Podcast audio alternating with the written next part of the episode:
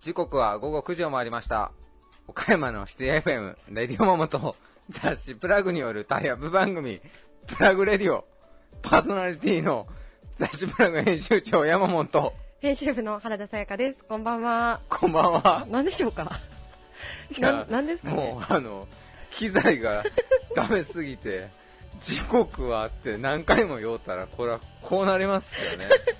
10回ぐらい言いましたね。10回ぐらい言いましたようん今日は時刻は時刻はって何回言言ってましたねぐらい言ってますからね。OK です。音声大丈夫ですか？音声バッチリです。はい、えー本日も7月の5日ということでね、はいえー七夕目前ですが、皆さんはね、いかがお過ごしでしょうかということで、うん。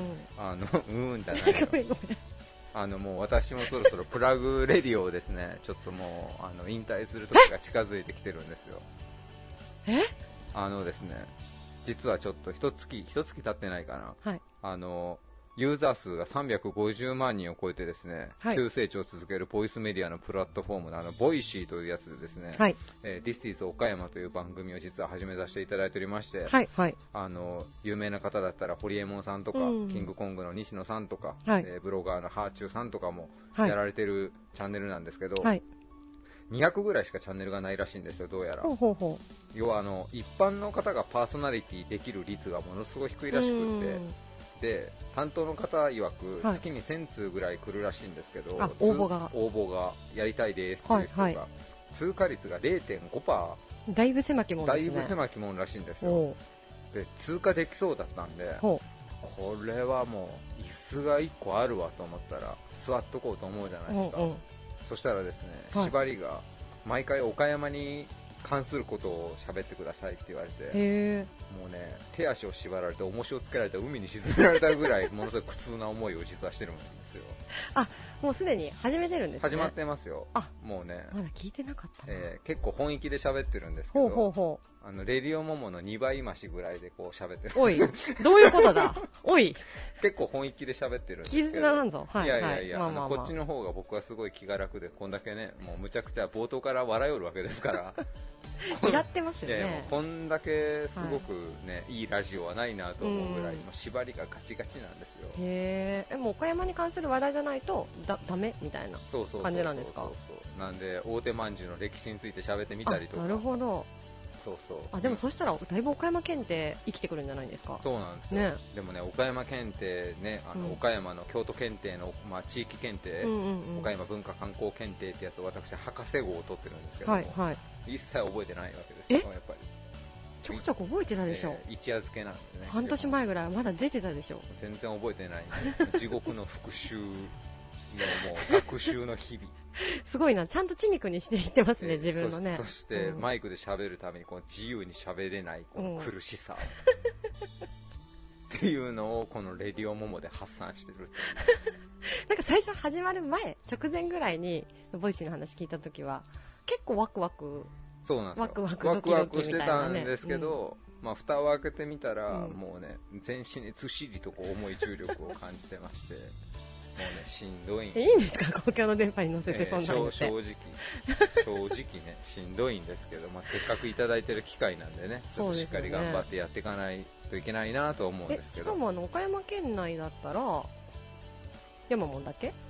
多分ね、ね。多分岡山県人、僕一人だけだとう思うんですよ。んなんで、椅子座らせてあげるよっては、これは美味しい話かもしれないと思って、いや本当に。パッと座ったら、もうね、もうあの手を置くところにもカシャンカシャンってこう手首がやられて、足もカシャンカシャンってこうあの輪っかみたいなのが来て、もうずっと電流浴びてる。拷問じゃん気絶しそうです。頑張ろはい、そんなヨタ話をおきまして、それでは行きましょうか。はい。はい、えー続いては岡山地元リーダーたちの思考を探るバリアスリーダーのコーナーです。えー今回のテーマはですね、勝負の装いというテーマで、えーリーダーの皆さんにお話をお伺いしてきました。今回のゲストは、ユニック中四国販売株式会社代表取締役の向井恒明さん、都立機構株式会社代表取締役、都立実さん、株式会社シティライト取締役広報部長丸山隆明さん学校法人純正学園理事長加計美也子さん有限会社ストロベリー代表取締役久安光一さんタイメック株式会社代表取締役社長田中武宏さん、株式会社アビング代表取締役社長中田勉さんです、えー計7名のリーダーの皆さんにお話をお伺いしてきました、勝負の装いというテーマなんでね。ね。まあちょっと夏でちょっとねおしゃれしにくい時ですけどもね、まあまあまあ。皆さんちょっとぜひご参考に聞いていただけたらなと思います、はい。ご出演いただいた皆さんありがとうございましたそれでははいお聞きください。バリアスリーダーのコーナーです。以上フリートークのコーナーでした Various leader produced by Plug Radio. 赤いクレーンが目印の古川ユニック製クレーンやキャリアカーなどを販売するディーラーです。ユニック中四国販売株式会社代表取締役の向井恒明さんです。よろしくお願いします。よろしくお願いします。お願いします。えー向井社長、本日テーマがですね、はい勝負の装いということで、はい。ちょっとあの珍しいはいテーマなんですけれども、はい、はいぜひあの向井社長のこだわりだったりとか、はい、教えてい。ただけますか？はい。あありがとうございます。あの、私どもの商品は、はいあの、まあ、ユニックっていううんブランドの商品を売ってるんですけど、はい、その商品の、まあ、ブランドカラーといいますか、うんまあ、コーポレートカラーというんですかね、が、まあ、赤色の商品ということもあってですね、えーできるだけ、えー赤色をキーワードに、えーどこかに、もしくは何らかの形でちょっとこう赤色の入ったものを身につけるとか、もしくはまあ今日もそうなんですが、はい。赤色のネクタイはい、を締めるとかはい。っていうようなところをあの意識しています。うん。えーまあ、特に赤色ってこう勝負はい色といいますかね、まあ、そういう商談とかいろんなお客さんのところでお話をする時でも、やはり印象付けとしても、うん。まあ、非常にいい色でもあると思うので、はい。そういうところも含めてですね、あの常にその赤というものを非常に意識して使っております。それはやっぱりビジネスの場においてっていうところですかね。そうなんですけども、は必然的に、やはり普段のこう、例えばまあ私ゴルフもするんですが、はい。ゴルフウェアであったりとか、いうところにもまあついつい赤色を選んでしまうというようなついつい赤色のものをそうですね探してはい選ぶ傾向にあるということでですすね。ね。はい。あと今日着てえいただいているスーツが、インブルーのデニムスーあ、ツそうですね。ということで、はい。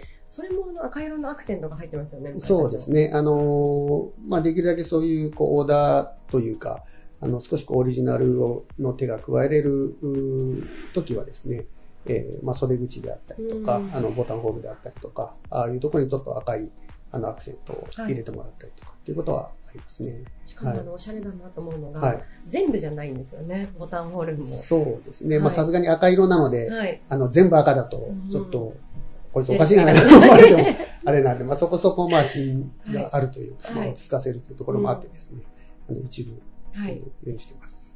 さりげなく赤色というそうですね。感じですかね。はい。そのスーツのことに関しては。そうですね。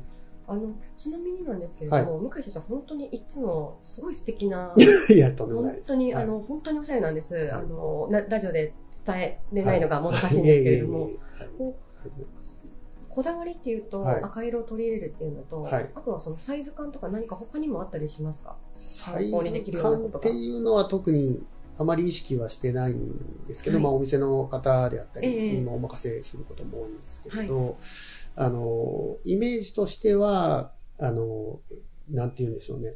スマートカジュアルより少しこう、フォーマルよりで、うん。でもセミフォーマルよりも少しこう、スマートカジュアルよりというか、その間のちょうど中間的な、失礼はないけど、ちょっとカジュアル。カジュアルだけど、まあまあちゃんとしてるみたいな、うんその辺のバランスの中で、あの、色合いだったり、はいそれからまあ、あの、ジャケットやパンツだったり、うんスーツだったりっていうのは意識するようにしてますね。うんまあ、できるだけそのスーツとか、まあ、あの、ジャケパンの中でも、遊び心というか、はい遊べれるようなところはちょっと意識はしてます。なるほど。はい。結構今あの私の年代30代後半とか、はい。まあ、40代あたりになるともうスーツに着られてる感はもう完全になくなって、えーはい。着ていってて、ええ。そろそろそのセミオーダーだったりとか、オーダースーツ作ろうかなぐらいの年齢に差し掛かってると思うんですけど、こうそのぐらいの年代の方に向けて、なんかこう装いの部分で、え。まあ、普段こういうことが気になったことがあるなとか、まあ、アドバイス的なものでもいいんですけれども何かあったら、そういうの特に。そうですこんな服ねを。着てたら、はそんな、ん？って思うようなことはそんなにないですか？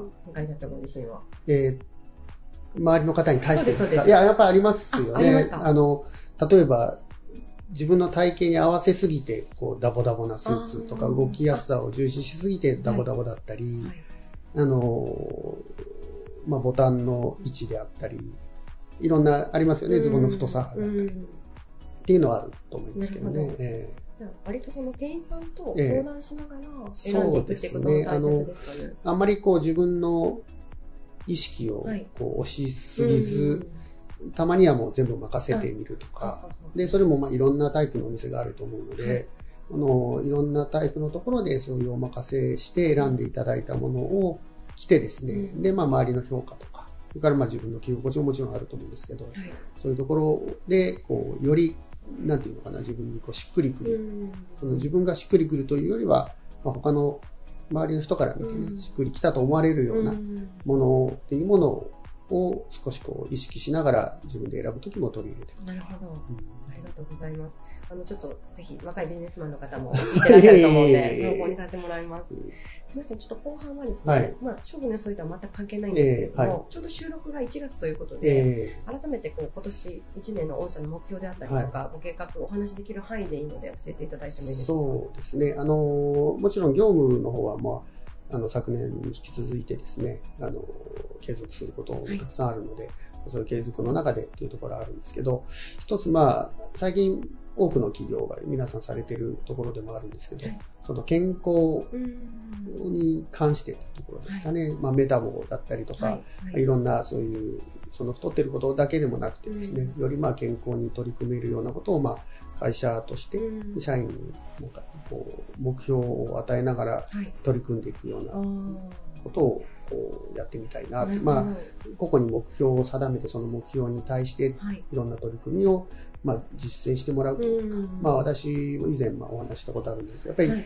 その一番大事な自己管理だと思うんですよね。自分が、まあ、まあいいか、最後にラーメン食べてもとか、まあいいか、もう一杯飲んでもとか、はい。まあ、そういうところをこうどうセーブするかとか、それがまあ自分の管理だったり、うん自分のコントロール。はい。それは必ずし、その仕事においてとか、あのお客様に対してとか、家族にあのおいても、はい。まあ、そういうものっていうのは非常にはい。生きてくるものだと思うので、まあ、そういう中の一環として、まあ、一番大切なのがやっぱ健康はいだと思うので、うん。よく皆さんおっしゃいますよね、やっぱ健康第一っていうんじゃなくても、健康がなければ何もできないっていう、もちろん仕事に関してもそうですし、はい。日々の生活に関してもそうだと思うので、まあ、より健康になるためのステップアップできるうん。年に、えーしたいなというね、まあ、どのような取り組みというのはこれからちょっと具体的にうんちょっと相談しながら進めていきたいなと思うんですけど、うん。そういうことを考えています。面白いですね、はい。なかなかあの風邪をひいた時じゃないと、ええ。健康の大切さを実感できなかったりするんですけど、ね。ええ。常日頃からそねそこはちょっと大事にしていこうということですよね。そうですね、う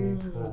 私もまあ以前ちょっと太ってたので、えはい。あの、その時のまあ数値だったり、特にまあ夏場なんかも暑くて暑くてしょうがないんですよね、太ってるとね。あー。それがまあ痩せるとですね、暑さも違あうん違うんですか？全然違うんですよね。ええあだからそういうこうはい。クールビズ的なのもあるのかなとうん思ったりもしているので。ダイエットによるクールビズですね。はいはいはいまあ逆にね、まあ、あの、聞く、あの、冬場とかはね、はいあの、太るのが、まあいいみたいな話もありますけど。あったかい。ええのがありますけどね。なるほど。いや、ありがとうございます。はいちょっとまた半年後に、ええおそらく取材させていただくと思うので、じゃあ、あの、頑張って追加レポートをちょっと、そうですはい、ぜひよろしくお願いします。はそのままじゃないように。そうですね。ありがとうございます。えー本日のゲストは、ユニック中四国販売株式会社代表取締役の向井恒明さんでした。ありがとうございました。ありがとうございました。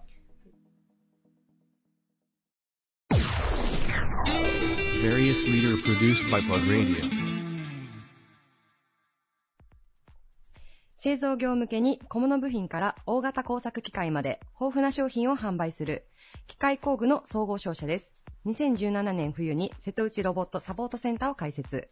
都立機構株式会社代表取締役の都立実さんです。よろしくお願いします。よろしくお願いします。お願いします。えー社長、今日テーマがですね、勝負の装いということで、はい。ちょっと社長の勝負の装いがですね、はい。残念ながらあの、目で確認することができないんですけれども、そうですね。はい、はい。えっ、と、下着ですよね。そうです。はい。えっ、と、私の場合はですね、あの、まあ、毎回ボクサーパンツを履いてるんではいすけ、ど、はい、ここぞという、いざという時はいは、無意識のうちかもしれないんですはい、けど、はい、赤色系、赤系のボクサーパンツをはい。履くように履かれてるんですねしてます。ちなみに今日もなんか赤系のを履いてくださってる。今日も赤、真っ赤じゃないですけど、はい。赤が結構散りばめた。散りばめた、はなかなか派手な感じの。派手かもしれないですね。はいかもしれないですね。もしよければ後で見てください。ありがとうございますはい。真っ赤な分とかもお持ちなんですか？ますはい、それはもうじゃあよっぽどの勝負の時に履かれるんですか？いや、もともと多分赤色の、はい。ボクサーパンツが多分好きなんでしょうね。あそうなんですね赤しか持ってないわけじゃないんですけど、はいはい赤は割と多い。あ、そうなんですか。え、それいつ毎ぐらいから？なるほど。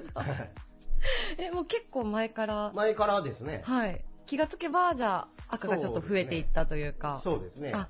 気がつけばはい。赤色系ばっかり買ってたというようなのが結構そうなんですね。いやでも、いつもあの装いもすごい素敵なので、今日はなんかあのスーツだったりとか、はいそういったものをご紹介いただくのかなと思いきや、ちょっと予想外のお答えで。スーツは はい別に、あの本当ですか？特に気にしてることもなく、あ、もう自然にさらっとそう。着こなされてるんですね。まあ普通に、いつもまあ大体こういう格好してるんで、はい、はい。はい。それはあんまり意識してないであすね、。そうなんですね。はい。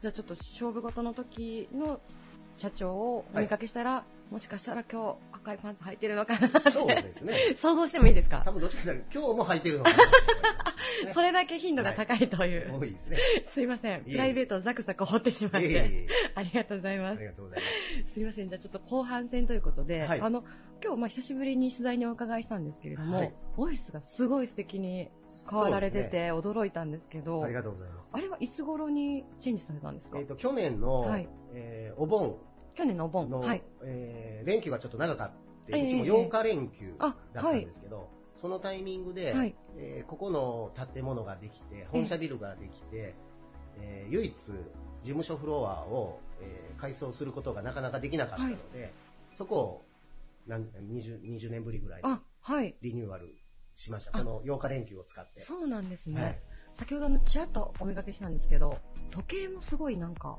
かっこいいですよね。こう壁に投影するような時計ですよね。はい。で、あの、オフィスの雰囲気も、もちろん前も、はい。あの、きちっとされたオフィスだったと思うんですけど、すごいこうふ空気感自体が明るくなって、そうですね、はい。あの全面フリーアドレス化にしまして、営業マンが自分の好きな席ではい。仕事ができる環境に。はい、変えました、この度で。社員さんのこう反応というか、評判はいかがですか？いや最初はみんな驚きましたけど、はい。やっぱり1ヶ月経てば、はい。もうあんまり驚きもなく、うん。もう普通に慣れてきて。慣れてきてますけど、結構外部から、はい。えー来られたお客さんであるとか、久々に、はい。あの弊社の方にあの来られたお客さんとか、あのメーカーさん、関係者なんかは、やっぱりみんな驚いていただけますね。いや、すごく素敵ですよね。私ももう見慣れたのでね、はい。あんまり新鮮さはもう感じなくなりましたけど、いやでもなんか、すごくこう、社員さんに向けて、まあ、社員さんのためだけではないかもしれないんですけど、はいやっぱり働かれてる方にとって、環境がいいっていうのはすごくいいことだと思うので。そうですね、あのおかげさまでですね、あの事務所のフロアは非常に綺麗になりまして、えー帰る時には、まあ、必ず机の上に、はい。えー書類、あ、パソコン等ははい。置いて帰らないと。おー。もうすべてロッカーにしまって、はい。えー綺麗な環境で、はいえー帰りましょうということにしてからは、事務所のフロアを変えてからは、はいその辺はすごい綺麗になりましあ、なるほど。た。はい。すごくこう耳が痛いお話 でしたけど、でもなんかその習慣化されるっていうのはすごく大切ですよね。最初はね、いろいろとあの、ブーブー言う人もいましたけど、あの、慣れてしまえば一緒で、もう今なんかは一人だけ、はい。あの、散らかして帰ると、はい。周りが綺麗なんであ、もう片付けざるを得ないような状況が、になるみたいですね。なるほど。はい。いや、すごくいい、あの、新しい習慣が出来上がりつつあるということありがとうございます。あと、あの、先ほどちょっと事前の取材でお伺いしてた時に、はいまあ、今収録が2月なんですけれども、はい今年の4月なんか社員旅行に行かれるっていうようなお話をそうですね伺って、はい。すごいなんかこうあれですよね、会社員さん同士も仲がいいのかなってお話を伺ってて思うんですけど、多分みんな喜んでいっていただけてるのじゃないかなとは思ってます。だいたい約2年に1回、はい。あの、社員旅行を企画してるんですけど、ほぼ全員、あ、そうなんですね。参加で、おー。はい、来ていただいてます。す喜んでいただいてるので、はい。まあ、これはまあ継続してやっていこうかなとは、ん。あの、思っております。今結構あの世間の風潮で、まあ、例えば会社の飲み会を減らそうとか、はい。まあ、社員旅行自体も、まあ、希望者募ってもそんなにいなかったとか、そういう声をよく聞くんですけど、はい。なんかこう逆というか、そうですね、はい。社員旅行なんかで言いますと、えー社員のあのある程度若いこう中堅クラスなんかでメンバーで実行委員のメンバーを募ってですね、はいそのメンバー内で社員旅行の内容を企画させるようにしてます。楽しいです。なんで我々がこう上層部がはい。指示するわけではなく、はいもう自分たちで。その選ばれたメンバーが社員、はいい、ろんなメンバーにヒアリングして、でその辺で意見を募って、はい。それであの全ての。社員旅行のプランを企画するような形を取らせてもらってますね。あとなんか年に1回ビアパーティーになるものが。あると。毎年8月はい。の後半ぐらいになるんですけど、あの弊社の本社ビルの屋上で、はい。えービアパーティーをやっておりまして、これも社員が企画した内容なんですけど、はいすごい好評で、はい。今年で多分8回目、9回目ぐらいになるうんイベントとなっております。めちゃくちゃ楽しそうですよね。そうですね。ビアパーティーも全員全て参加あしてくれてそうますし。なんですね。はい。なんか、しかもあの、社員さんの中で、こう音楽をかけるのが好きな方がいらっしゃって、そうですね。はい。あのそういう DJ も入りながらのっていう。で、毎回うちわを作るんですよ。うちわですか？あの、はい毎年一文字、はい。あの、じあの、屋上活性化委員会というのがうちありまして、はいそのメンバーが今年の一文字じゃないです。はいに一文字はい書いたものを印刷して。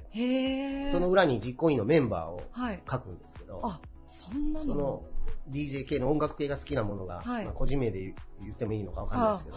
加藤というものなんですけど、その印刷にははい。DJ カトゥーにあえてしてくれとかいう要望もあり ちょっと遊び心がます。入ってまそうですすね。ね。はい。カトゥーさんですね。カトゥーはい。もうはいあの、確かに記憶に今刻まれたんで、はい。はい。お会いする機会があったらぜひ名刺交換したはいい。と思ってます。またぜひ。はいはい。でもなんかいいですね、社内のまあみんな楽しんでくれてると思いますよ。はい結構なんか社長もビアパーティーでは割と楽しまれて、ああ、毎回楽しんでおります。はい朝までなんか行かれるっていう。結構行ってますね。いいですね、はい楽しそうですね。楽しいです。ありがとうございます。ちょっとまたあの次の取材でもですね、社内行事、はい社社員旅行どうだったのかとか、そうですねはい、またぜひ教えてください。わかりましたあ。りがとうございます。ありがとうございますえ。ー本日のゲストは、都立機構株式会社代表取締役の都立実さんでした。ありがとうございました。ありがとうございました。Various leader produced by Plug Radio. 車の販売、買取など自動車ルーツをトータルでサポート。社会人野球チームシティライト岡山も運営しています。株式会社シティライト取締役広報部長の丸山隆明さんです。よろしくお願いします。よろしくお願いします。お願いします。えー丸山さん、今回テーマが勝負の装いということで、もう今ちょっと目の前にその装いをしてくださってるんですけれども、はい。はい。丸山さんにとって勝負の装い、どんなものでしょうか？あの、普段試合の時に、はい。あの、赤色のものをなるべくつけるようにして、はい。えーチームは青なんですけど、はいえー赤色をつけることによってちょっと自分の闘志が燃えるというかそういうのがあるんで、あの、ずっと赤にして聞いてます。それはもう小物というか、はい野球のそのグッズに関するものですかね。そうです。野球の道具はなるべく赤にするようにしてます。あーバッティングはなる。ほど。はい。あの、今日つけていただいたのが、なんかガードするものですよね、はい体の。。エルボー、肘と肘と、足。はい、はい。のガードはいが赤色で、さらになんかあの、バッティンググローブはい。も赤色。バッティングローも赤色で、バットも茶色に見せかけて先っぽはあ、赤そうですね、はい、オ確かに。はい。あ、もう前からじゃあ赤色が結構その、お好きなんですか？赤色が個人的にも好きですし、はい燃えるというか、う。戦いに行くときにっていう個人的な戦いに行くときに。はい。もう結構長年赤色長年赤色使ってるんですけど、はいはい。えーですけど。去年あの自分の中ではいい感じには来てたんですけど、はいはい。えー去年あの調子に乗って銀色のエルボーフットをつけたら、はい。個人の結果はダメだったんですけどチームはかなり良かったです、なんで個人的に赤に戻そうと思ってます。なるほど、はい。やっぱり俺は赤だったなとはい、あの母親が誕生日プレゼントで新しいの買ってくれたんで。あそうなんですね、はい。赤色の。使おうと思ってます。なるほど。は 銀色をやめてやめて。っぱり赤色に戻すと、オチまでつけていただいてありがとうございます,、はありがとうございます。いやでも去年は本当に快進撃でしたよね。そうですね。チーム的にも本当に初めはて二大大会出場できましたし、はい。あのベスト8っていう目標を達成できたら、はい。えーキャプテンとしては合格かなって思ってたんですけど、ちょっとそれが成し遂げれなかったので、まだ甘さがあったかなっていうふうに思あってます。なるほど、はいやっぱり銀色が問題だったんですね。まあ、ちょっとそれはあると思います。ありがとうございます。すみません、じゃあ、あの、改めてなんですけれども、まあ、今年、ちょっと収録が1月なので、はい放送からタイムラグはあるかもしれないんですけれども、改めてその野球部のチームの目標であったりとか、はい今年の計画だったりとか、教えていただいてもいいでしょうか？はい、あのー監督さんから提示されたのが、はい。えー全国大会ベスト8というところで、はい。あの昨年と同様なんですけど、本当に前までは、そこを目標にしたら通過点で二大大会出場できるっていう感覚も多分選手の中にあったと思うんですけど、本当に昨日監督さんも言われたように、あのベスト8以上を取りに行くチームにもなってきてますし、はい。それだけの、えー土台が今あるので、うん。本当にまずはチーム内の競争から僕もそうなんですけど、はい。えー戦って、えーまずはベスト8に入れるようにうんしていきたいっていう目標があります。なるほど、はい。チーム内の競争っていうと、まあ、その要するにスタスタメはい。ンになるための競争っていうことですかね。そうですね、あの去年もあのスタメンの選手以外の選手が出て活躍して勝った試合も何試合もあるので、あー。本当に僕個人的にもあの危機感は本当にありますし、はいはい。誰が出てもおかしくない状況なんうで、ん。はい、ピリピリしてます。なるほど、はい。あいい意味でのそのはいピリピリ感というか、その以前と比べてやっぱりその競争意識みたいなのは、はい。割と最近活発になってきたんですか？本当にそれがなくてあ、試合前とかはいに僕結構言ってたんですよ。はい。あのベンチから出る選手の大切さっていうのうん。を、絶対いいとこでうん。打撃で送られたり守備で送られるんで、はい。それを伝えてこういうチームにしたいなっていうのがあった中でそういうチームになってるんで、はい。競争競争が熱くなってくると自分も上達しますし、うん。チームも上達するっていう、まあ、あの思ってたような形にはなってきてるなと思ってます。あなるほど。以前なんか多分ラジオのインタビューの時にですね、はい。丸山さんが最初まあチームに入られて、はい。っていう時にやっぱりこう結構強く言っても、なかなかこう伝わらない部分が最初はあったと、はい。でもそれがやじゃあだんだん浸透してきてるっていうことですかね、そうですね、本当に最初は言っても何言っとんだって多分思われてたと思うんですけど、本当に今は言ったことに対して、えー反応してくれますしうん、やってくれますし、逆に自分が間違ってたら言ってくれるので、本当にいい風になってるなと思ってまなるす。ほど。じゃあもう成績に合わせてというか、はい。まあ、やっぱり意識が変わったから、はい。成績も変わったっていう絶部分対そうだと思ってます。じゃあすごくいい状態なんですね、今はいチームが。それはやっぱ監督さんがうまくまとめてくださってるんで、はい。それが一番だと思います。うん。いやでもそれはキャプテンの力ももちろん大きいと思うので。いやでも今年も楽しみですね。はい、本当に、はいまずはチームで結果出せるよ。うはい。に。はい。応援してます。ありがとうございます。はい、またあの応援に行かせていただきます。あありがとうございましたはい頑張ってください、はいありがとうございます。ありがとうございます。えリスナーの皆さんもぜひですねあの動向にご注目していただけたらなと思います。ありがとうございます。ありがとうございました。本日のゲストは株式会社シティライト取締役広報部長の丸山隆明さんでした。ありがとうございました。ありがとうございました。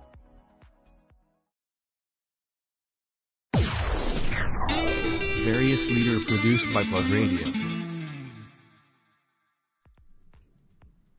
学生一人一人の持つ能力を最大限に引き出し、引き伸ばし、社会に優位な人材を養成するを見学の理念に掲げる学校法人。学校法人純正学園理事長、加計宮子様です。よろしくお願いいたはい、よろします。しくお願いいたします。あの、今回、はい。テーマがですね、勝負の装いということで、皆様にお伺いしておりまして、はい。あの、どんな言葉を今回挙げていただけますでしょうか？まあ、TPO かなと思います、予想。そしはいて予想楽しみというのもありますね。なるほどですね。はいまずはこう TPO に沿った服装を心がけるというところですね。はい。そこは、あの、学生さんとのコミュニケーションの中でも、あの、お伝えされることは、はい。あの、学、学生、まあ、学部にもよると思うんですけれども、はい。例えば、まあ、外国学部の学生が将来、その、お海外で、えー働く仕事をする場合には、はい。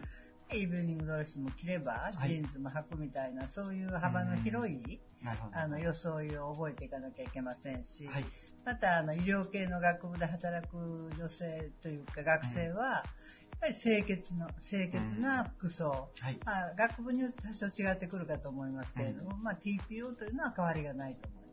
なるほど。確かに、まあ、その、どういうタイミングが、その勝負となるかっていうのは、あの、人それぞれであり、そのタイミングごとで、そうですね。そして、まあ、その場合っていうのが、その、場所というのが、その学部の、おによってまた違ってくるかもしれませんですね。なるほどですね。はい。あのちなみに今回あの本誌でも取材をさせていただきまして、あのその装いをあの身につけてあの撮影をさせていただいてるんですが、はい。あの今日の服装、まあ、黒のシックな形をあのはい。基調とされた服装を着てきていただいてるんですが、そこのなんかこうポイントみたいなところを教えていただいてもまあよろしいですか、私は、あの、やっぱり1年間で一番その、重要な日、はい。そしてまあ報われる日でもあるんですけど、は卒業式だと思ってるんですよね。うん、卒業式ええだから1年間、あの、まあ、1年間っていうか、学生4年間、6年間なんですけども、はい。私たちが、まあ、あの、卒業式に出る、出るということは、その、まあ、一つの実りですね。この卒業生がこうやって出ていくという姿を見るというのが、うんあの、最もまあ充実して、そして元気をもらう。また来年もやっていこうという気持ちになれる瞬間。はい。まあ、そういう時の装いってやっぱり黒になっちゃうんですようね。ん、なるほど。えー送る側も、まあ、出る側は、まあ、謝恩会なんかで華やかにしてますけど、やっぱり式典には黒後ろが多いで、多いので、なるほど。まあ、私たちはガウンを着たりするんですけど、はい。やはり黒かなと思います。なるほどじゃあ今日はあのそれを少し意識した装いでですねはいできていただいているということですね。でもそのまあ黒を基調としながらも、その少しアクセントというか、あの差し色みたいなところは意識されたりもされるんですかね？まあ、黒っていうのは、実はとっても華やかな色なんですよね。あ、なるほどですね。はい。ですから、どのようにでも着れて、うアクセサリー一つ、それからスカーフ一つでどんなにでもなりますし、んうんまあ黒ほど材質のわかる、あの、色もない。確かにえその、まあ、スーツスタイルであったりね、こう、はいい、わゆる様々な黒が世の中にある中で、あの、こう、まあ、ドレッシーなというか、あの、おしゃれな黒もあれば、いわゆる、まあ、作業着で黒とかもね、全然あると思いま。す。はい。素材感もちょっと意識そうですされつつ。ね。だから黒は楽しい色ですよ。うんいろいろに変化ができて、え今日もあのブローチであったり、ネックレスであったり、ねはいあのおしゃれな姿で来ていただいて。りがとうございじゃあその、まあ、卒業式の時が、あの、勝負のタイミングというか、一番こうまあ勝大事負とにされる。いえば勝負ですね。うんその、どのぐらい、あの、卒業させることができたか、うんそして、えー就職を、あの、ちゃんとみんな望むところに行けたかっていう、そういうようなことも、あの、名簿を見ながらずっと確認していく日程しはですよ。うん先生たちはもう知ってますけど。なるほど。はい。まあ、そうですね。その学生さんにとっては、これから社会に飛び立つはい。タイミングにはなりますが、その、こう、まあ、学校法人の立場としては、こう、育て上げた学生というか、まあ、一緒に学んだ学生が、はその、巣立つ姿を見届ける場にというそうですことになるね。それは本当に、あの、嬉しい。うん瞬間ですよね。はい。まあ、その社会に出るというところで、さらにこう、TPO も意識した服装というところは。そうですね。やっぱりそう今からその社会に彼らが出たら、うんそれはもうすぐ、まあ服装っていうのは表現でもありますよね、自分自身うん表現ですねはい。だから自分自身はまあ表現するんですけれども、まああの、TPO を忘れないでうん。表現をしその、その場その場に合った表現をしていってもらいたいなと思ってます。はい。その TPO をこう、まあ、意識できるという、その、まあ、センスというとあれですけど、そこを表現するっていうのも一つかもしれないですね。こう、アート的な表現ではなくて、こう、TPO を気遣いますよという。そうそう。それがやっぱり社会人としてのね、うん一つ第一歩かもしれませんよね。そういうことを考えていくということが。確かに、こう、社会人として、その考えていく、そうですね。ええまあ、今まではそのジーンズ T シャツでうん。あのずっと許されてるかたかもしれませんけど、うんそうでない場合もあったと思うんですけどね、はいすでに。だけどまあ、おおおむねそういうカジュアルなスタイルで来た子が多いと思うんですが、まあ、ずっと社会人なんてそれでは通らないうん。職場もたくさんあると思いますし。そうですね。はいそのまあ、それこそね、誰と会うか、どんな場所に行くか、ちょっと事前のお話でレストランに行く時の装いみええたいな話もありましたけど、そうですね、レストランっていうのもいろいろなレストランがありますので、やっぱりあの、オーナーがその高級志向で作ったレストランを、あの、お客さんがダメにした例はいっぱい見てきてますけども、ああ、なるほはどですね。い。なかなか難しいとこありますね。まあ、オーナーが、のコンセプトとお客さんの服装で、あの、随分違ってくるっていう雰囲気がね。うん。そのあたりの感覚も、まあ、装いのこうセンセンスというか、こう、学びの部分なのかそうでもしれないすね。まあ、あの、礼儀でもあるでしょうしね。うん。まあ、なかなかね、装いというのは難しいところありますよね。まあ、オーバードレスになってもちょっと格好悪いところあります、ね、そうですね。あまりアンダーになっても失礼ですしね。レストランとかで行くとね、こう、まあ、消費者とね、こう、その生産者というか、あの作る側との関係性が、やはり、あの、ある中で、でもこうね、伺う私たちも食事をする私たちもちょっと気遣うみたいなところは、あの、意識のところなのかもしれないですね。まあ、日本でもあるでしょうけど、海外は結構、あの、ノーネクタイお断りとかね、ジャケットオンとか、ね、まあ、いろいろ言われますよね、いいとこ行きますと。確かに。少しドレスコードというかね。そうです、そうです。まあ、店の目指す品格っていうところとのバランス感覚で、それを感じるは、ね、こう、消費者の感覚みたいなところを、そうですね。あの、装いの、まあ、テーマというか、うん、そのドレスカジュアルどこに寄せるかみたいな。まあね、まあ、楽しいところでもあるんですよね。そういうことを考えるということがね。なるほど。はい、うん、そうですね。ねそれを、まあ、学生さんたちも、こう、喜びと感じられてるように。ずっとカジュアルじゃつまんないですよ。うん。ね。そうですね。ぜひ、このなんか言葉を聞いていただきつつ、ね、カジュアルじゃない、少しドレスな場も、あの、これから社会に行って体験していただくっていうのは。そうですね。そういう風になると思いますけどね。うん、まあ、あの、そうでない学部もあるかもしれません。うん、清潔感を要求されるというね。仕事柄みたいなところもね、はい、そうですもちろんありますので、ね、はい、ありがとうございます。大変勉強には、ないりました。はい、ありがとうございます。えー、ご出演いただいたのは、学校法人純正学園理事長、柿宮子様でした。ありがとうございます。こちらこそありがとうございました。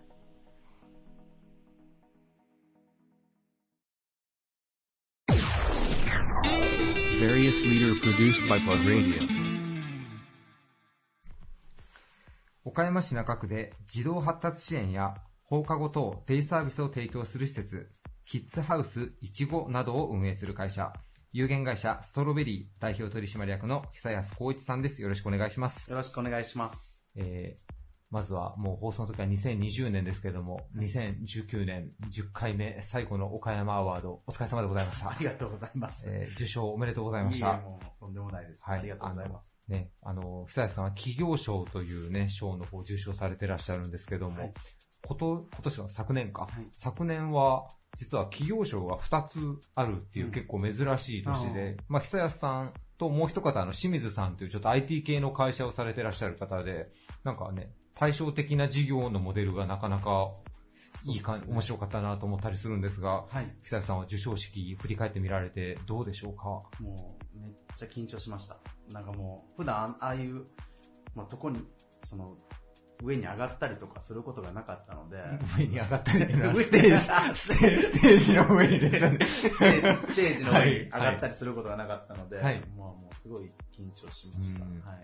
もう僕らはちょっと運営で裏方であれなんですけど、はいただね、あの、受賞者の皆さんはこう、観客席のセンターにあるレッドカーペットをこうね、こう歩いてステージに上がっていかれるんですけど、どうですか？何かこう、違う景色が見えたりします？全然、なんか、すごかったですね。なんか、その演出の仕方もなんかすごかったんで、ちょっとびっくりしました、なんか。終わった後、どうでしょう？スタッフの皆さんとか、はい。それこそあのね、利用者のはい。方の、まあ、親御さんなんかからも反響なんかはありましたか？はい、あの、なんかテレビでも見たよとか、いろいろ声をかけてうーん。くださいました。はい。はいね。岡山アート受賞をきっかけにね、さらにまた、あの、はい事業を展開していただけたらなというふうに思うんですが、えー今回はテーマが勝負の装いということで、はい。えー今日はですね、あの、久石さん、ストロベリーさんのグレーのね、オリジナルのロング T シャツを着ていらっしゃるんですが、はい。まあ、それが一応ユニフォームというか、まあそうそうですすよね。ただ、そんな中でも、久石さんがなんかこう、勝負の時というか、大事な時に大切にされている流儀とかルールがあれば教えていただきたいんですが、いかがでしょえっと、基本、あの、ソックスでう、はい。まあカラーソックス好きだから、はい。カラーソックスばっかり履いてるんですけど、はい。なんかこう自分の勝負の時は、はいなんか白いソックス、はい。はい。で、その岡山アードの時も白ソックスではい。行きました。それは何か白ソックス履こうっていうきっかけがあったりいや、されたんですか？特にはなんかないんですけど、はいなんかこう、なんか真っ白な、なんかこう気持ちというか、はい なんかそういうので、ちょっと挑みたいなっていう勝負の時は、こそれはもう結構社会人、もう経営者になられてからですかね、なんう、このかどうですか？2、3年ぐらい2、ね。3年、はい。なんかでもそれきっかけがないとあれな気が、なんかそういうことされてらっしゃる方が周りにいたとかではなく、全然なんかなく、なんとなく、なんとななんく、となく、あ、なんかこう、無意識に、はい。こう、勝負の時、こう、勝負の時っていうのは大げさですけど、はい。なんかある時白いソックス履いてるなと思って、へそれでもうそれを自分のあれにしようという感じです。はい。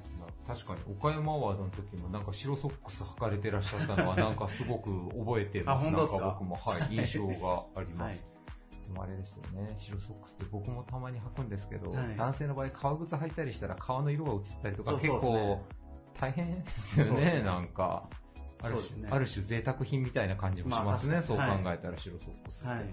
えスタッフの方たちは、まあ、基本清掃はもうその清掃というかユニフォームはそのロンティーだと思うんですけど、はい。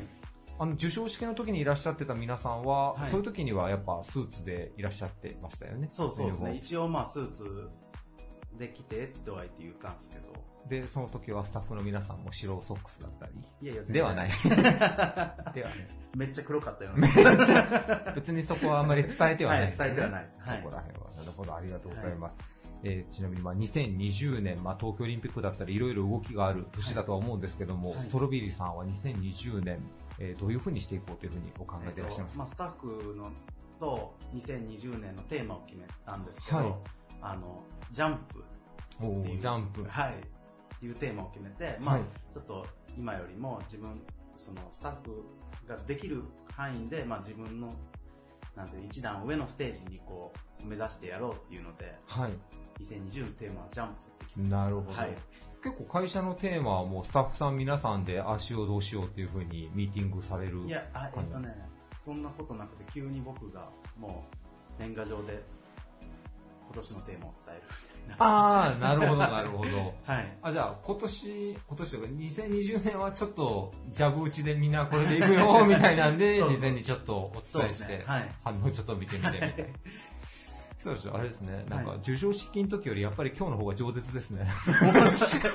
いや、もうほんまかいや、あの、若い子たちも受賞されとったやそうですね。まあ、そのそうですね。方たちのなんか、堂々としとったような。まだ怖いもの知らずですからね。あの、はい。昨年はね、岡山多分初めて10代が2人あーそうなんはい、あのね、F1 というか、はい。あの、ドライバーの野田ジュジュちゃんと、はい。あとね、プロゲーマーのさくん、高校生と、はい。まだ、ジュジュちゃん13歳とか4歳ぐらいですね。でも、年は違いますけど、でもね、同じ同期なんでなんかいいですね、皆さんそう刺激し合って。まだ受賞者の皆さんとはその後、まだそんなにお話しされたり、まあ、当日はあんまり喋る時間ないですもんね、そうそうです意外に。ね。だからあの、前までこう、アフターパーティーみたいなのが、はい今はいなかったから、はいなかなかこう、話す機会もなかった。うんはい。まあでも、なんか皆さんからインスピレーションを得て、なんか事業に活かせる部分もなんか多分にあったりするんじゃないかなと思うんですけど、はい。ぜひちょっと交流深めていただいて、ねはいありがとうございはい、ますしていただけたらと思います。はいえーゲストは有限会社ストロベリー代表取締役の久安光一さんでした。ありがとうございましたあ。りがとうございます。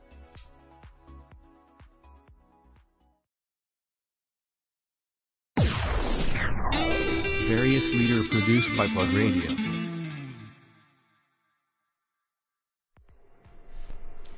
くなき時間への挑戦をコンセプトにスピーディーにクオリティの高い製品を提供する試作品製造メーカーハイメック株式会社代表取締役社長田中武弘さんです。よろしくお願いいたします、はい、よろしくお願いいたします。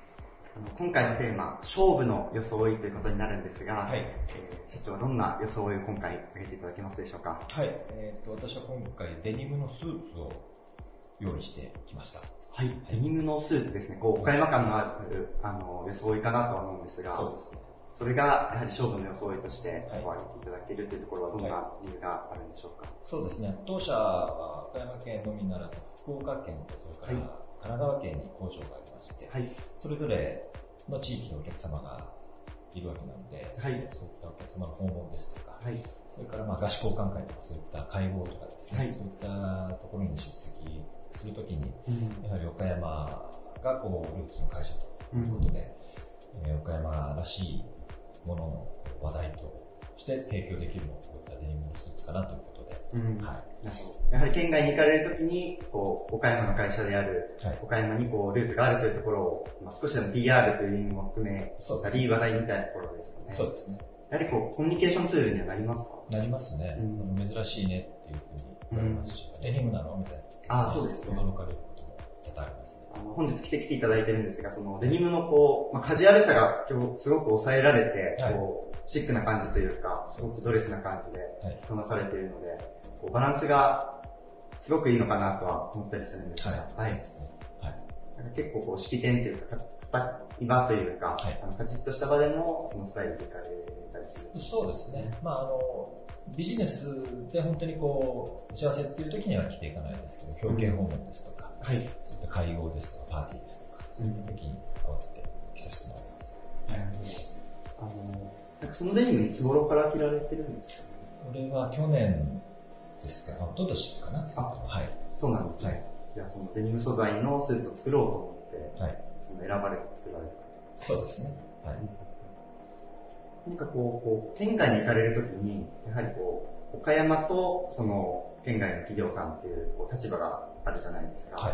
その岡山を PR しようとか、まあ、プラグもちょっと強度をすごく押してる出しにはなるんですが、そういうところでこう社長がこう強度について思われてるところとか、何か思いがあったりされますか、まあ、デニムを着られてるというところもあると思うんですそうですね。まあ、あの、岡山をこう前面に押し出してっていうつもりもないんですけれども、はい。やはりまあ先ほど申し上げた通り、父親が作った会社がまあ岡山でスタートしたっていうところで、えーまあ本社が岡山っていうのもありますし、うん。それぞれの地域でやっぱり岡山を知ってもらいたいっていう思いはやっぱ多少ありますので、うん。そういったところで何かしら PR できたらなという考えはありますね。そういうところも含めて、外に出られるときは、こうデニムのスーツを着られて出られるということですね。そうですね。そういうことは多々あります。はい。今日、デニムと一緒にあのつけられてるネクタイにもちょっとゆかりのあるアイテムだということで、先ほどお伺いしたんですが、そうですね、はい。そちらもご紹介いただいてもよろしいでしょうか。あの、まあ、義理の父親が、あの、妻の父親ですよね。はい。が、もう、あの、仕事を引退されて20年ぐらいになるんですけども、先日、まあ、断捨離じゃないんですけど、いろいろ服とかを処分してるときに、まあ、ネクタイがいっぱい出てきたから、つけたいのがあれば、使っていいよっていうことで、送ってもらいまして、まあ、県外の方なんですけど、はい。で、まあ、その中から、まあ、使えそうなやつを見繕って、えー合わせてみると、今日のデニムのスーツに色合いとかもあったなということで。ぴったりですよね。ありがとうございます。あの、ちょっと、リスナーの方は、あの、ぜひ、プラグ54号、あの、読まれつつ、あの、今回のラジオも聞いていただければと思うんですが、本当に色合いがマッチしている、あの、スタイルを見ていただけるかなと思うので、ぜひご覧ください。じゃあ、そのネクタイをこういただかれて、まあ、こう、合わせて今日来ていただいた。はい。そうですね。あの、最後にこう、まあ、勝負の装いというのが、あの、今回のテーマなんですが、こう、まあ、リスナーの方だったり、こう、若い学生の方に、あの、勝負の場でそういうところに対する装い、こういうところをちょっと気にしてみたらいいんじゃないのかな、みたいなところが、あの、あれば一つメッセージをいただければと思うんですが。そうですね。あの、まあ、勝負だからって言って、こう、あんまり気合い入れて気張りすぎてもあんまり良くないのかな、空回りしたりするのかなっていうのもありますし、相手にそういうのが伝わると、ちょっとあんまり粋じゃないかなと思うんですけども、ただまあ細部というかね、細かいところ、例えばこう、いあの、袖打ちですとか、サイズ感ですとか、そういったところにはこだわりを持っていた方がいいのかなというふうに、個人的には、はい、思うところありますね。何かこう、まあ、ギラギラというとちょっと違う表現かもしれないですが、あまり過度に、こう、決めすぎずに、自然な感じで。そうですね。ただまあ最後にはこだわるっていうのは、あのいいんじゃないかなというふうに個人的には思ってます。なんか社長のスタイルを見ていると、その言葉がまさにという感じがしてくるので、かしこまりましたありがとうございます。あ大変勉強になりました。えーご出演いただいたのは、タイメック株式会社代表取締役社長、田中明宏さんでした。ありがとうございました。ありがとうございました。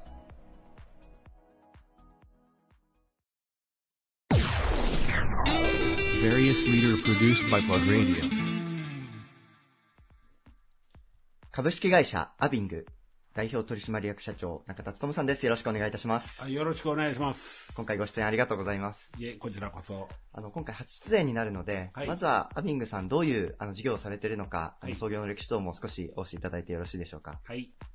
えっ、と、弊社はですね、えー創業は大正10年になります。大正10年。えー会社設立は昭和14年ということで、今現在、えー創業、創業じゃなくて設立以来約80年。80年。岡山市の中央町でもともとえーやってましたので、えー今、上中野に移ったのは、えー平成4年になります。なるほど。はい。でこう長らくこう中央町でそうです。事業されていて、でまあ、その、アビングさんの歴史の中でいくと、こちらに移転されたのは最近っていうことですね。そうですね。で、あのーまあ、会社設立してから約80年になりますけども、えーまあ、岡山県を中心に、まあ、岡山県の中で、まあ、本社が今上中野、それから営業所が往復と、往復に岡山営業所、それから倉敷と、総社、総社、それから鳥取市にあります。鳥取市、はい。それから、えー島根県の松江市、で、広島県の広島市と呉市と。呉市と。え中国地方でこう、多角的に。そうです。はいまあ、本社を含めて営業所が7カ所、うんそれから塗料を扱う業種なので、えー塗料の色を色を合わせる工場が広島と岡山にあります。あですからそうなんですね。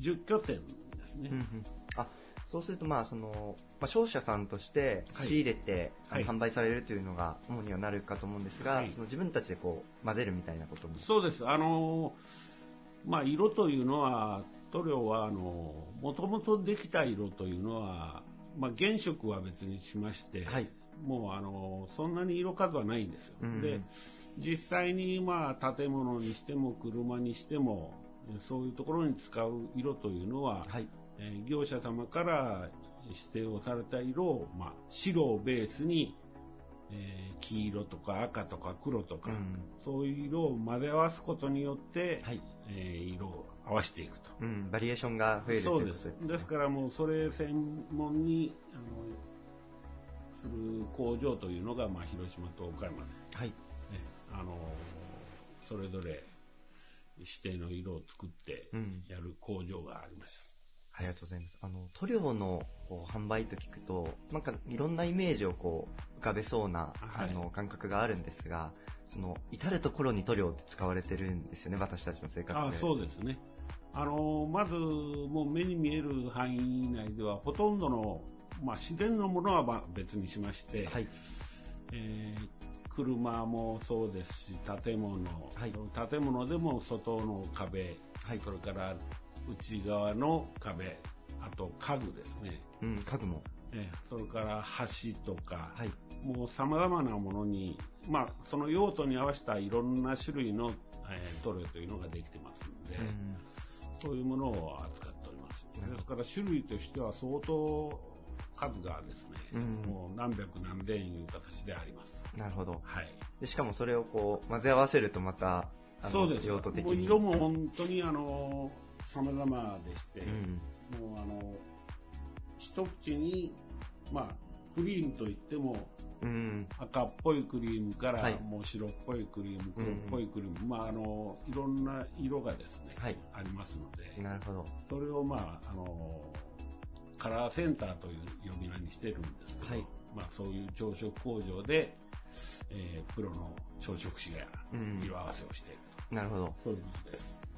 なんか最近こう、抗菌とか機能性のあるようなあの塗料も出ているということで、先ほどちょっとお話伺ってたんですが。えあのー昔はですね、はいあの塗料は、えーまあ、色彩を色をつけるということと、まあ、建物の保護ということがメインだったんですけど、最近やっぱり環境問題に、えー対応する塗料というのが、まあ、これはメーカーの方でもどんどん開発してまして、あのーアレルギー問題とかですね、まあさ今、あのー全国的に問題になっているコロナコロナウイルスですね、まあ、そういうウイルスに対するある程度抗菌作用のあるものと、そういうものがどんどん開発されて、実際に今、市場にあの出荷されてますね。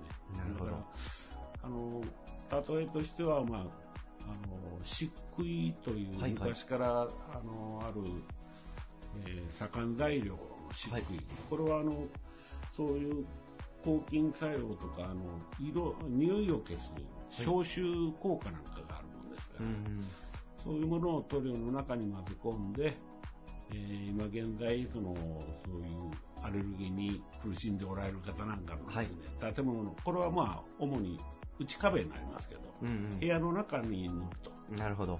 いうことで、実際にもう、あの、市場に出回っております。なるほど。こう、なんか一周回ってじゃないですけどね、こう、温故知新というか、昔使われてた、あの、環境に配慮した材料が、今の塗料にも生かされてるというもう地球に優しい塗料と。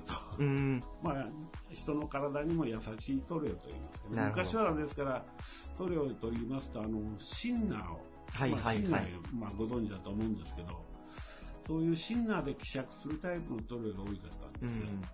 で、それがまあ、やはりそういう地球環境に優しい塗料にということで、まあ、今あの、水で溶くタイプの塗料がどんどん開発されて、なるほど。シンナー自体がどんどん今減っていく状況ですね。うんうん。じゃあこう、塗料業界もやはりこう、時代の流れを受けて環境に優しいであったり、はいというところはかなりこう技術が発達してきているということですね。そうですね。ありがとうございます。いえいえあの、少しここから、あの、今回のテーマについても伺えればと思うんですが、はい。はい。勝負の装いということで、あの、皆様にお伺いしてるんですが、はい。はい。あの、社長にとってこう、装い、勝負の装い、どんなものを挙げていただけますでしょうか？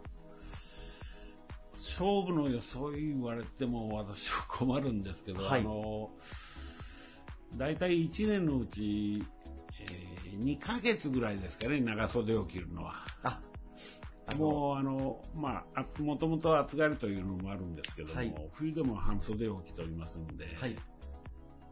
えその半袖のスタイルこそが、社長のこうまあ私のイメージと言いますかね。イメージあなるほどなるほど。もう、あの中田というと、汗かきの中田、イメージがね。う、あの、実はこの収録中も、あの、ね、こう、3月なのに少し汗が滲み出るような。にじみ出るどころじゃないんですよ。なるほど。まあ、そのようなこう体質もあって、こう、あの、半袖を冬でも着られてるということですね。もともとあの、肘から先にあの布がつくの嫌いなもんですからね。はいはい。あでその、手首周りというか、そうです。そのもう締められるのが嫌い嫌いなんで、はい。あの首もやっぱりあのピチッと締めると、もうそれがどうも窮屈と言いますか。じゃあこう、まあご自身が、こう、はいまあ、体質もあって日々働きやすいスタイルとして、この半袖が。確立されてきたということですね。じゃあもう、でも長年ですよね、こう、ずっその、若い時からずっと半袖のスタイルは。昔からそうですね。ねあの年齢いくとある程度、その、まあ、寒がりになるかなとか、はい汗の量が減るかなとも思いましたけども、はいまあ、体重も落としたりもしたんですけど、はい変わらないですね。もう感染が大きいんでしょうね。なるほど、なるほど。まあそういうこともあって、あの、半袖スタイルで今回ご出演ということで。そうです。はい。ありがとうございます。あの、ちょっと前半の塗料の話も、あの、はいちょっとなかなか聞くことのできない話をお伺いさせていただき、ありがとうございました。いえーご出演いただいたのは、株式会社アビング代表取締役社長中田努さんでした。本日はありがとうございました。ありがとうございました。